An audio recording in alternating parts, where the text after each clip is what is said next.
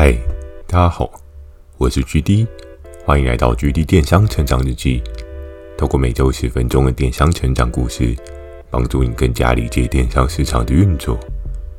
如果有想要询问的电商相关问题，欢迎大家寄信到描述栏的 mail，或者可以在留言板留言给我。First Story 也有推出新的语音留言功能，期待大家可以给我更多不同的建议。好的，我们正式进入今天的主题。今天的这个主题呢，我觉得还蛮应景的哦。今天要讲到一颗蛋的故事。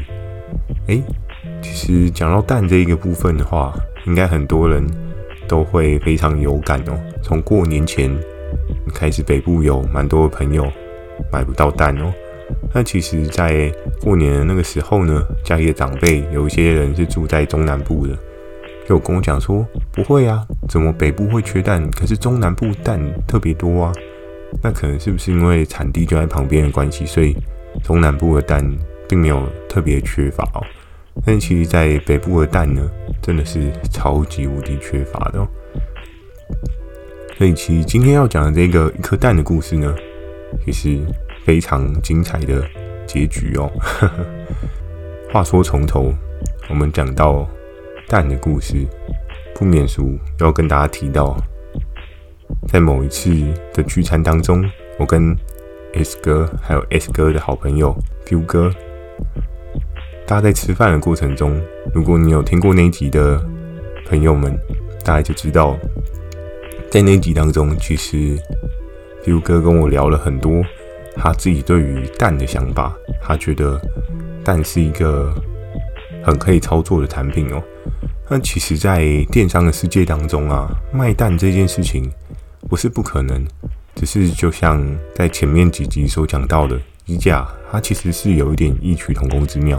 我们都知道一盒蛋大概就是十颗，那蛋的价格呢，然后再加上它所能够卖的售价呢，假设如果一颗蛋的成本，好，我们不用算多，我们算三块就好了。那你一颗蛋，有的人可能是说，在过年之前你还可以买到一盒三十八块的蛋，所以 一盒只有八块钱的净利润，这件事情好做吗？吃力不讨好吧？虽然你可能会说哦，民生用品啊，如果台湾两千三百万个人，每个人都跟我买一盒蛋，哇，我就学翻了，对不对？可是你要想，两千三百万个人会需要每天都买一盒蛋吗？应该倒也不至于啦，所以其实，在比较早期的电商市场呢，但多半大家都不会把它视为一个可以拿来作为线上贩售的产品哦。那可能有的人会说，不会啊，GD 其实还是有卖蛋的，像是那个很有名的所长茶叶蛋嘛，对不对？那当然有一些比较偏向是乳制品啊、加工品的东西，它并不会有损坏的问题。因为在这边所讲到的蛋呢，是真的，你看到最圆形、最圆形母鸡所下出来的蛋哦。那这个蛋呢，其实就是你平常在煎荷包蛋啊，又或者是你今天在做一些日常料理的时候会用的蛋。所以在那时候呢，Feel 哥他是一脸非常有热忱的，我可以感受到他眼睛的那一把火，有没有？就跟少林足球的将爆一样哦，燃起了心中熊熊的烈火。所以其实，在那个时候，Feel 哥就有跟我聊到，他对这个蛋的愿景是什么？他觉得蛋非常的有机会，他觉得这一盒蛋呢，我只要能够在线上通路去做一个销售，一定是一个很好的产品，一定是一个会爆量的东西。当然，我们也知道蛋确实它是会爆量，可是相对来讲，如果你真的要在电商上面卖蛋呢，如果是在过年那个时候，真的北部大缺货的状态，线上卖蛋这件事情是真的有搞头。但是在 Feel 哥那时候跟我讲的时候，蛋其实是没有任何缺乏的问题。所以他第一个所谓面临到的问题就是，你今天这个蛋一盒三十八块，然后你还要再加上对应的运费，运费送到这个人家里，你还要确保这个蛋不会破。那这件事情就是一件非常可怕的事情。我们都知道，蛋盒再怎么样包装，再怎么样去运送，你都很难去抵挡。如果今天物流业者很重的摔，又或者是你的蛋上面不小心压了一个比较重的物品哦，那其实蛋是相对来讲非常脆弱的。我后续也没有看到 Feel 哥在这件事情有真正的进展哦。不过如果 Feel 哥他是在现在这个时候来做这个策略的话，我真的是不得不给他一个赞哦。所以接下来呢，讲到最近的蛋荒，那可能很多人都会很好奇说，嗯，好好的每天都可以吃到蛋啊，早餐店也一定都会有个蛋啊，吃蛋对我来讲就跟呼吸一样正常，对不对？那为什么最近会蛋荒呢？其实我有稍微去看了一些新闻的佐证资料哦，主要是我们都知道，疫情的这几年当中，有很多的人力啊、原物料啊，各式各样的通膨飙涨啊，所以再加上产能不足的关系，我们可以看到的是说，海外它饲料机的这个饲料呢，其实是越来越缺乏，又或者是成本持续的上涨。以这些蛋商的角度来看呢，我今天如果多让这一些鸡下了更多的蛋，可是市场上面的价格一直维持在三十八块的水位。那再加上蛋对于政府来讲，他们应该也把它视为有点像是民生用品哦，所以他也不希望涨过高。那就是在于海外的这个饲料进口的成本持续飙，可是你的价格却被有效的抑制。那当然，以消费者的立场来讲的话，是开心的嘛。我可以花很少的钱去买到一盒蛋。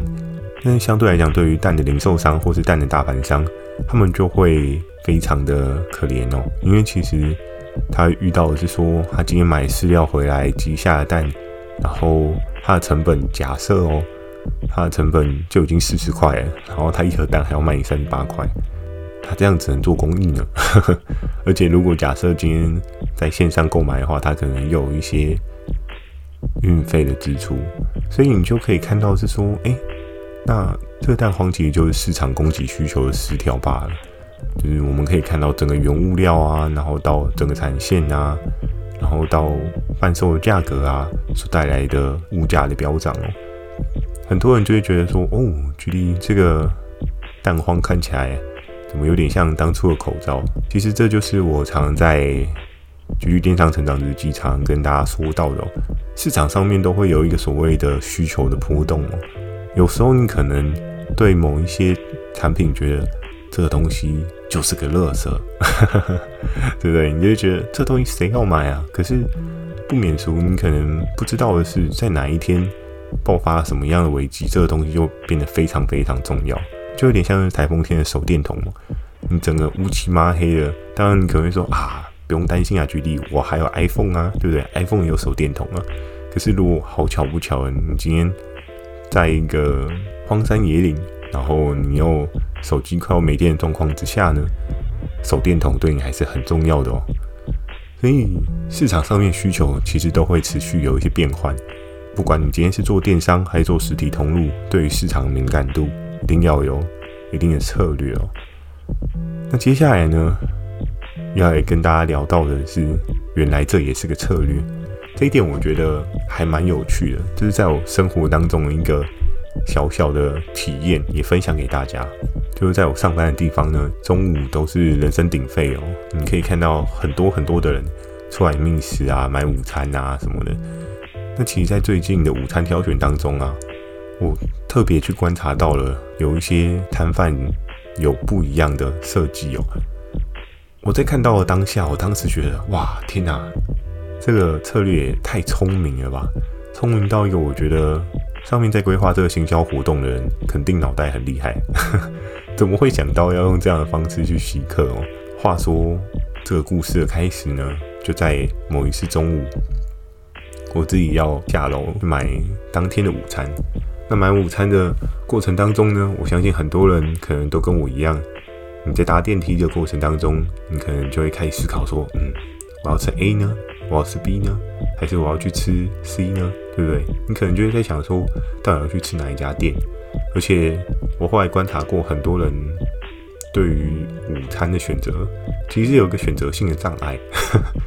又或者是你今天是跟一群人去做选择，你要吃的午餐，然后 A 就会问 B 啊说，诶，你今天想吃什么？然后 B 就问说，不知道啊，看 C 啊。然后 C 可能就说，我也想不到哎，不然问看看 D 好了。然后最后 A 可能就说，啊，不然依你来决定好了，你觉得吃什么好？然后像这样的画面，我不知道在大家的日常的生活当中是不是很常发生，但其实在我的故事当中，其实还蛮常发生的。大家就是会互相问、互相关心，然后到最后才有一个整体的答案哦。那这个讨论呢，可能动辄也要五分钟、十分钟。嗯，其实想一想也蛮累人的，吃个午餐也要想那么久，也是不容易啊。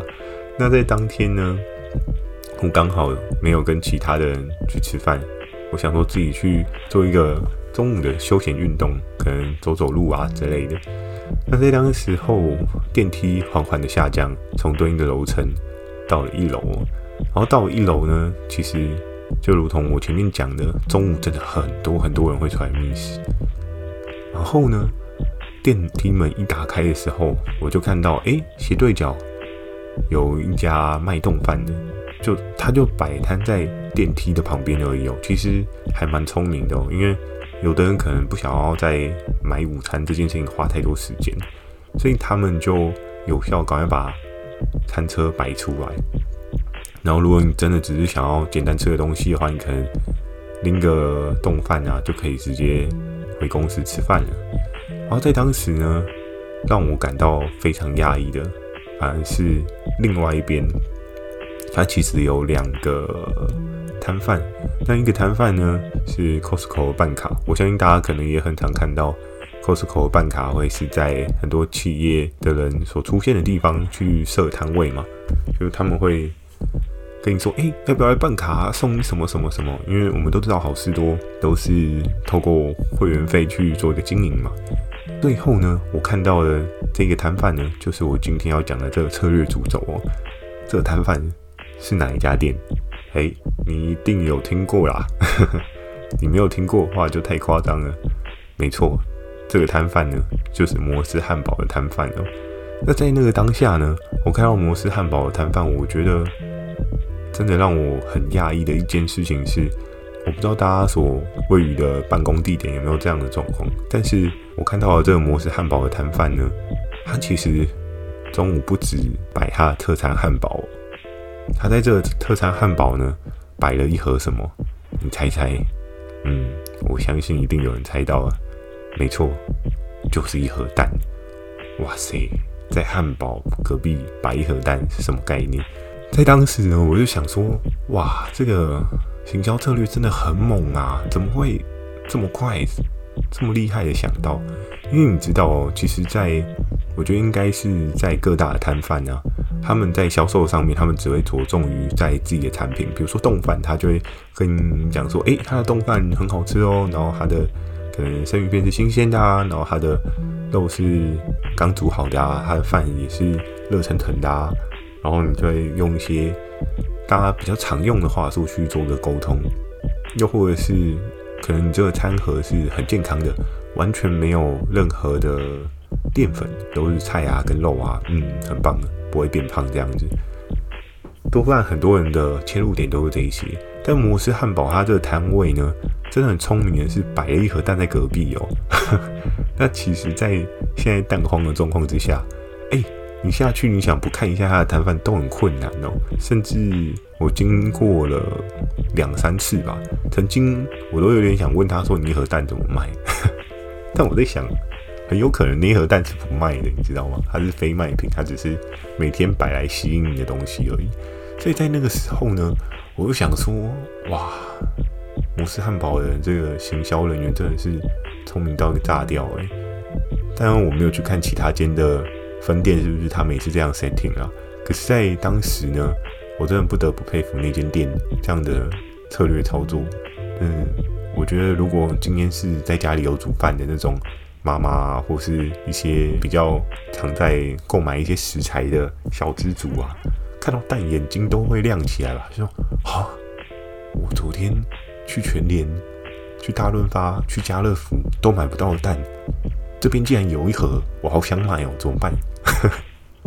然后搞不好就有的人会因为那盒蛋去跟摩斯汉堡买了一个套餐，然后可能买套餐顺便，因为你知道，有的人都是怕尴尬嘛，就想说啊，买套餐再顺便问他那盒蛋怎么卖好了。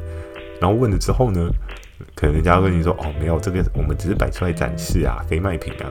就是我们在推广台湾的农业嘛 之类的。所以我就想说，为什么我每一天都可以看到有一盒蛋在那？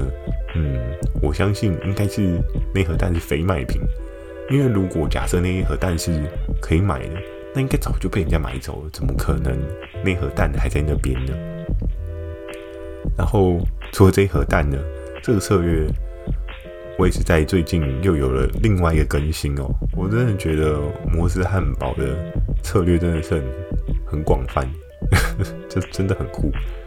在另外一天，有一次我一样搭了电梯下楼，我看到摩斯汉堡竟然出了两个餐车。然后哈，两个人打对台是什么样的概念？可是另外一个餐车上面放什么？大家猜一下。嗯，放两盒蛋。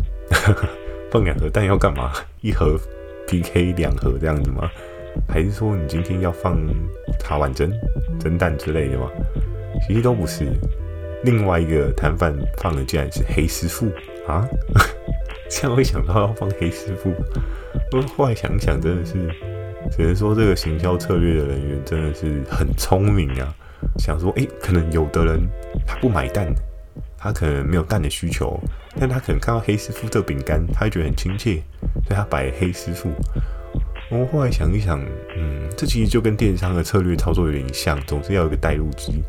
可是摩斯汉堡它的这个策略操作特别一点是，这个不是带路机啊，因为蛋不能买啊，黑师傅也不能买啊，它只是一个意向概念而已，就是吸引你的概念而已。它摆在那边就是跟你讲说，哎，来买我的汉堡哦，对不对？我这里有一盒蛋，你是不是很想买啊？但是我没办法卖你，这种感觉。所以其实就会有最后这一点想要跟大家讲到的，但是又何奈？可能很多人就想，嗯，这不是某个。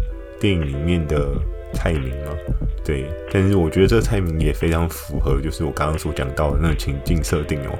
假设你今天是一个家里非常需要蛋的妈妈，然后你好不容易全联、家乐福、大润发都买不到的时候，既然在你中午要买午餐的这个 timing 下楼看到一盒蛋，这种感觉就好像在沙漠当中你看到一个喷泉，对不对？兴高采烈的冲过去，想要接水喝水，补充自己的水分，就没有想到走过去之后，发现这是沙漠中的那个热带效应，会让你看到这个幻象，因为你可能热得过头，你就会看到一些幻觉。所以我相信很多没有去问的人，或者是去买这个餐点的人，一定会觉得，哎，买了餐点之后，嗯，我应该就有买蛋的所有权吧？就殊不知。问了之后，这个蛋是非卖品，应该是觉得有点尴尬。但我在这一件事情上面啊，我觉得也着实的学了一些不一样的策略操作。我觉得有时候你电商的带路机真的要是赔钱的带路机吗？很多人可能在做电商的过程中，你都会想说啊，我今天这个带路机，我就是要杀到全网最低。我这个带路机，我不便宜，怎么会有人来买？对不对？你可能都会想说，对啊，不便宜，怎么会有人来买？可是相对来讲，如果你今天卖的这个东西是最有话题性的，大家都买不到的，哦，不好意思哦，那可能那个量能就会很可怕哦，你很有可能就会导致说，到时候来你这边买的人，他一次买一大堆的东西哦。比如说，像我们也知道，在虾皮上面，又或者是某某 PC，都会有一个你未满多少钱，然后要收运费的状况。所以相对来讲呢，假设今天在某某上加一盒蛋好了，我卖你一百二，哦，五高贵，对不对？你如果有去过实体通路，再加上我刚跟你讲过，一盒蛋最便宜用到三十八块，你就会想说，一盒蛋一百二，到底在搞什么鬼？就奸商中的奸商啊，是不是？而在现在大家都买不到的状况之下呢，一盒蛋一百二，刚好而已，真的。那你某某它的免运门槛是四百九的状况之下，一盒蛋一百二，那你的免运门槛是四百九，你会做的事情是什么？哎，再买三盒蛋吗？哦，不好意思哦，四盒蛋也才四百八，你这十块你要怎么凑？对不对？所以其实就很有可能去吸引到更多人买了你这一盒蛋，然后又去有其他的购买行为，把你整笔订单的利润再往上拉了很多。而且有的小资家族他可能只需要一盒蛋啊，他不会买到三盒四盒蛋，因为你知道蛋也是有效期的问题哦，你不可能一次囤一堆啊，对？又不像卫生纸可以囤个好几箱，然后让你用个好几年，这种事情不太可能发生啊。所以其实呢，有时候带路机是不是真的要非常非常的便宜，非常非常的实惠呢？我倒觉得，如果你可以找到市场上面特殊的需求，又或者是大家不容易买到这个需求，你的带路机也可以不用赔钱卖啊，对不对？真的，如果大家都没有蛋，你有蛋，那就是你说的话为主，对不对？当然，可能蛋的部分的话，应该政府。后面还是会有一些价格管控吧，不过这件事情就也很难说啊，毕竟我们还是自由的市场机制去做一些市场经营哦，所以你也可以去思考看看，诶，那在这个部分你可以用什么样的切入点？搞不好你就想办法跟人家买水煮蛋来做搭配销售，也是一个策略操作啊。很多事情其实都是有很多变通的方式的。那今天这一颗蛋的故事呢，不知道大家有没有一些不一样的想法看法哦？也非常欢迎大家可以在留言板分享留言给我。你最近对蛋有什么样的想法？你最近被蛋困扰了什么？你最近没有蛋，你都怎么活？我觉得没有蛋怎么活这件事情，我也蛮好奇的。因为其实我自己也是习惯，可能早上会吃水煮蛋，然后又或者是说。在煮菜的过程中啊，我也会希望说有蛋。更可怕的是蛋饼没有蛋，你要怎么吃啊？哦，这真的很困扰哎。如果你知道蛋饼没有蛋怎么做的话，请教教我，我也很想跟你学。好，那假设你喜欢今天的内容呢，也请帮我点个五颗星。如果很遗憾的，你既然找不到五颗星帮我点，非常有可能是你的。Apple Podcast 啊，又或者是你的 First Story 啊，又或者是你的 Google Podcast 之类的这些系统呢，并没有更新到最新的版本哦。更新一下就可以帮 GD 点个五颗星哦。如果有想要询问的电商相关问题，也非常欢迎大家进行到描述栏的 mail，或者可以在留言板留言给我。Firstory 有推出新的语音留言功能，期待大家可以给我更多不同的建议。我会在 Facebook 跟 IG 不定期的分享一些电商小知识给大家。记得锁定每周二晚上十点的巨资电商成长日记。